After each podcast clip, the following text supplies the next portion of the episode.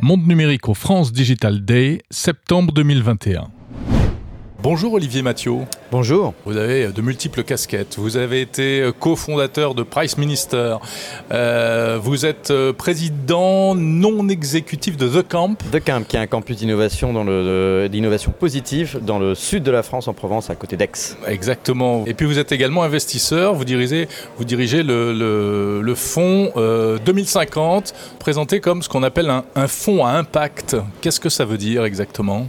Oui, alors en général, dans notre jargon, on distingue effectivement deux mondes. Il y a le monde des VC, qu'on appelle le capital risque, qui investit dans les startups, et c'est le monde euh, dont je suis issu également, ainsi que mon associé chez 2050, qui est, qui est Marie Ecland, donc euh, très fameuse également investisseuse qui a été dans différents fonds traditionnels, qui sont des fonds qui cherchent avant tout, euh, à travers l'innovation, à avoir un retour sur investissement rapide, et les fonds à impact, ou impact investing, comme on dit en anglais, qui vont chercher à avoir un impact différent, c'est-à-dire extra-financier, extra-comptable, sur mmh. des questions environnementales, sociales, etc. Oui, c'est-à-dire que vous êtes des investisseurs euh, avec conscience, on peut dire ça comme ça globalement, globalement, le monde de l'économie et en principe, euh, enfin de, manière plus particulière, le monde des startups et innovation euh, a eu un réveil de la conscience, même avant le Covid. Il y avait ces questions. Parfois, on a appelé ça le tech for good. Mhm, où, on parle parfois de, oui, enfin de, de C'est les, valeurs, c'est le thème du, France Digital, du France Digital Day aujourd'hui. Moi, je suis aussi un des administrateurs de France Digital et on pousse à l'intérieur du conseil d'administration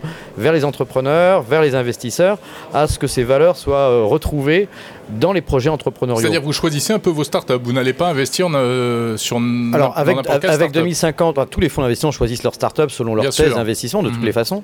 Avec 2050 en particulier, on, insiste beaucoup sur le fait qu'il faut maintenant dans ce nouveau monde être sur une ligne de crête qui va associer le meilleur des mondes de, du capital risque et le meilleur des mondes de l'impact. C'est-à-dire qu'il faut chercher à gagner de l'argent, sinon ce n'est pas durable. Bien mais il faut également penser euh, à ne pas avoir une politique de terre brûlée. Donc on, on parle nous beaucoup d'alignement. Il faut aligner les intérêts, les intérêts des investisseurs avec ceux des entrepreneurs, des entrepreneurs avec leurs équipes de, leurs équipes avec leur écosystème, qui sont des, des, vendeurs, des mm. fournisseurs, des partenaires, des clients, etc.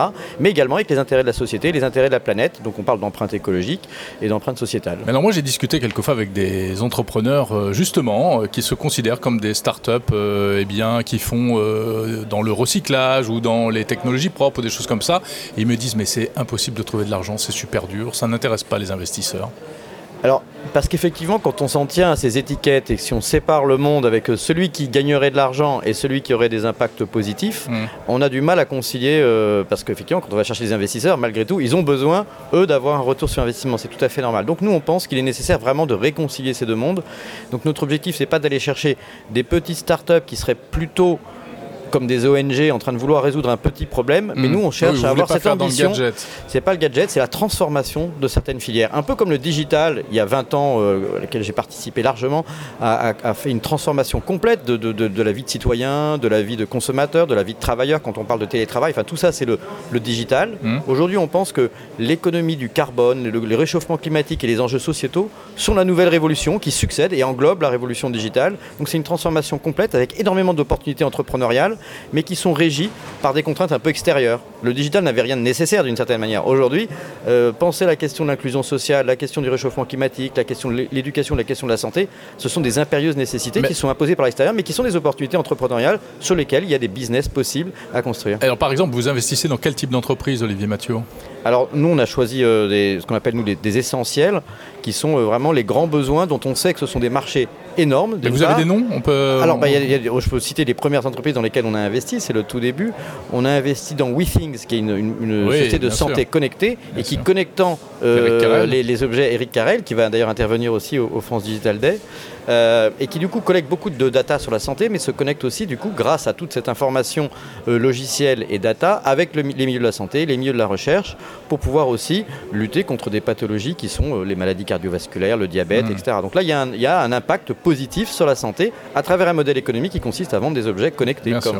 Alors on a aussi euh, investi dans Sweep qui propose, alors Sweep SW2EP, qui est une, société qui propose euh, un logiciel, donc une plateforme qui agrège les informations sur l'empreinte carbone de ses clients, donc des grandes entreprises. Par exemple, ils ont signé un contrat avec Saint-Gobain, bah, il s'agit ensuite d'agréger et d'avoir une visualisation comptable aussi simple que la gestion de ses notes de frais dans une entreprise, mais avec l'équivalent carbone pour savoir bah, effectivement quelles sont les émissions carbone, donc la, contribution négative qu'on peut avoir euh, sur le réchauffement climatique pour pouvoir mmh. ensuite bah, la compenser, la réduire et avoir accès à des solutions et des services. Ce que fait un peu aussi Greenly, hein, une autre, start-up française. Dans, le monde entier aujourd'hui, ce sujet est tout à fait explosif parce que on sait que le prix de la tonne carbone ou de l'équivalent euh, CO2 est, a énormément augmenté. Donc ça devient presque une valeur financière.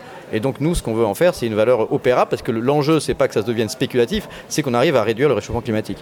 Olivier Mathieu, euh, cette semaine, l'info de la semaine hein, dans euh, votre écosystème, c'est la levée de fonds euh, spectaculaire de 680 millions de dollars de Sorar, qui fait des vignettes de joueurs de foot dématérialisées, authentifiées par NFT.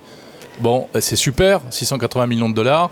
Le ministre Cédrico se félicite, tout le monde se félicite, mais on n'est pas vraiment euh, dans euh, l'innovation éthique, tech for good, etc.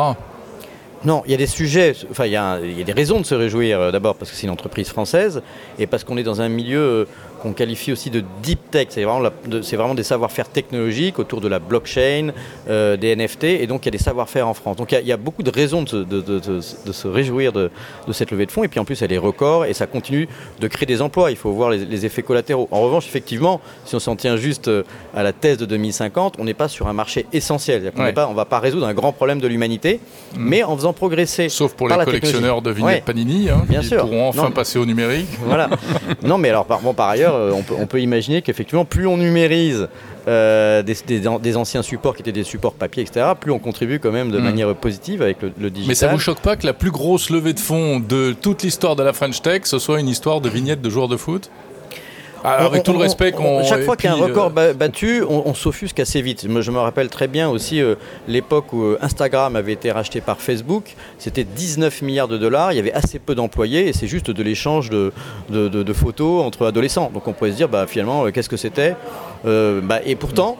Facebook, dans son calcul financier, a, gagné beaucoup plus que 19 milliards depuis dans sa cotation boursière. Ce qui veut dire qu'en fait, il y a des phénomènes ou des tendances, souvent des tendances qui sont chez les jeunes, ce qui est le cas de la levée de fonds française dont on parle, mais c'était le cas également d'Instagram.